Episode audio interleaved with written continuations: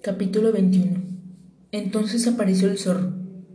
Buenos días, dijo el zorro. Buenos días, respondió cortésmente el principito y se volvió para ver quién hablaba, pero no descubrió a nadie. Estoy aquí, bajo el manzano, dijo la voz. ¿Quién eres tú? preguntó el principito. Qué bonito eres. Soy un zorro. Ven a jugar conmigo, le propuso el principito. Estoy tan triste. No puedo jugar contigo, dijo el zorro. No estoy domesticado. Ah, perdón. Pero después de una breve reflexión añadió. ¿Qué significa domesticar? Tú no eres de aquí, dijo el zorro. ¿Qué buscas? Busco a los hombres, respondió. ¿Qué significa domesticar? Los hombres, dijo el zorro, tienen escopetas y cazan. Es muy molesto, aunque también crían gallinas. Es lo único que les interesa. ¿Tú buscas gallinas? No, yo solo busco amigos. Pero dime, ¿qué significa domesticar? Es una cosa ya olvidada, dijo el zorro. Significa crear vínculos. ¿Crear vínculos? Sí, verás, dijo el zorro. Tú eres para mí, solo un muchachito igual a otros, y no te necesito para nada. Tampoco tú tienes necesidad de mí, y no soy para ti más que un zorro, como otro zorro cualquiera. Pero si tú me domesticas, entonces tendremos necesidad del uno del otro. Tú serás para mí único en el mundo, como también lo seré para ti. Empiezo a entender, dijo el principito. Hay una flor, creo que ella me ha domesticado. Es posible, concedió el zorro. En la tierra se ve todo tipo de cosas. Oh, no, no es la tierra, exclamó el principito. El zorro, muy interesado, preguntó. ¿En otro planeta? Sí. ¿Y hay cazadores en ese planeta? No. Oh, eso es muy interesante. ¿Y hay gallinas? No. Mm, nada es perfecto, dijo el zorro suspirando un tanto desilusionado. Y continuó. Mi vida es muy monótona. Cazo gallinas y los hombres me cazan a mí. Todas las gallinas son muy parecidas y todos los hombres se parecen entre sí. Así que, como ves, me aburro constantemente.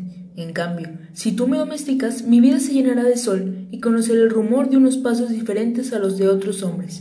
Estos me hacen esconder bajo la tierra. Los tuyos me llamarán fuera de la madriguera como una música. Además, mira, ¿ves allá abajo los campos de trigo? Yo no como pan, y por lo tanto el trigo no me significa algo, es inútil para mí. Los trigales no me recuerdan nada, y eso me pone triste. Sin embargo, tú tienes el cabello dorado como el trigo, y cuando me hayas domesticado será maravilloso ver los trigales. Te recordaré y amaré el canto del viento sobre el trigo. Después el zorro permaneció callado mirando un buen rato al principito. Por favor, domestícame, le dijo.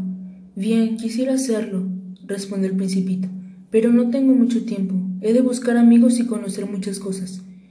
Solo se conoce bien lo que se domestica, dijo el zorro. Los hombres ya no tienen tiempo de conocer nada. Todo lo compran ya hecho, y como en las tiendas no se venden amigos, los hombres ya no tienen amigos. Si quieres tener un amigo, entonces debes domesticarme. ¿Qué debo hacer? preguntó el principito. Debes ser muy paciente, respondió el zorro. Al principio te sentarás sobre la hierba y un poco retirado de mí. Yo te miraré con el rabillo del ojo y tú no dirás nada, pues el lenguaje puede ser fuente de malos entendidos. Entonces, al pasar los días te podrás sentar cada vez más cerca. Al día siguiente el principito volvió. Es mejor que venga siempre a la misma hora, dijo el zorro. Si vienes, por ejemplo, a las cuatro de la tarde, yo desde las tres comenzaría a ser dichoso. Conforme avance la hora, más contento me sentiré. A las cuatro me sentiré agitado e inquieto. Así descubriré lo que vale la felicidad. Pero si tú vienes a cualquier hora, yo nunca sabré cuándo preparar mi corazón. Tú sabes, los ritos son necesarios. ¿Qué es un rito? inquirió el principito. Eso también es algo casi olvidado, dijo el zorro. Es lo que hace que un día sea diferente al otro día y que una hora sea diferente a otra hora. Entre los cazadores, por ejemplo, hay un rito. Todos los jueves se acostumbran a bailar con las muchachas del pueblo. Los jueves entonces son maravillosos para mí. Puedo pasear hasta la viña. En cambio, si los cazadores no tuvieran un día fijo para ir a bailar, todos los días serían iguales y yo no tendría vacación alguna.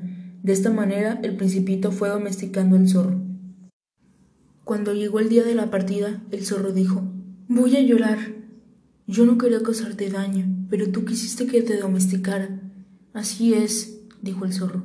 Pero vas a llorar, dijo el principito. Sí, volvió a decir el zorro. Al final no ganaste nada. Gané, dijo el zorro. He ganado a causa del dolor del trigo. Ahora es mucho más agradable. Después, El zorro añadió. Ve a ver las rosas una vez más. Comprenderás que la tuya sí es la única en el mundo. Regresarás para decirme adiós y yo te regalaré un secreto. El principito se fue a ver nuevamente las rosas y les dijo, en efecto, no se parecen a mi rosa. Ustedes todavía no son nada. Nadie las ha domesticado ni ustedes han domesticado a nadie. Son como el zorro era antes. Un zorro común y corriente que nada se diferenciaba de los otros cien mil zorros. Sin embargo, ahora él es único en el mundo. Las rosas se sentían molestas oyendo al principito que continuó diciéndoles Son realmente muy bellas, pero están vacías. Nadie daría la vida por ustedes. Cualquiera puede creer que mi rosa es igual. No es así. Ella es más importante que todos ustedes juntas, porque a ella he regado, a ella cuidé y protegí con el biombo, porque la libré de los gusanos dejando solo que quería mariposas, porque es ella a la que hoy quejarse ven a gloriarse y a veces hasta callarse, porque finalmente ella es mi rosa. Y volvió con el zorro. Adiós, dijo el principito. Adiós, dijo el zorro. He aquí mi secreto. Solo con el corazón se puede ver bien. Lo esencial es invisible a los ojos. Solo con el corazón, lo esencial es invisible a los ojos, repitió el principito para recordarlo. Lo que es importante a tu rosa es el tiempo que le has dedicado. Es el tiempo que le has dedicado, repitió el principito con el fin de recordarlo. Los hombres han olvidado esta gran verdad, dijo el zorro. Tú no debes olvidarla. Eres responsable por siempre de lo que has domesticado. Eres responsable de tu rosa. Soy responsable de mi rosa, repitió el principito para recordarlo.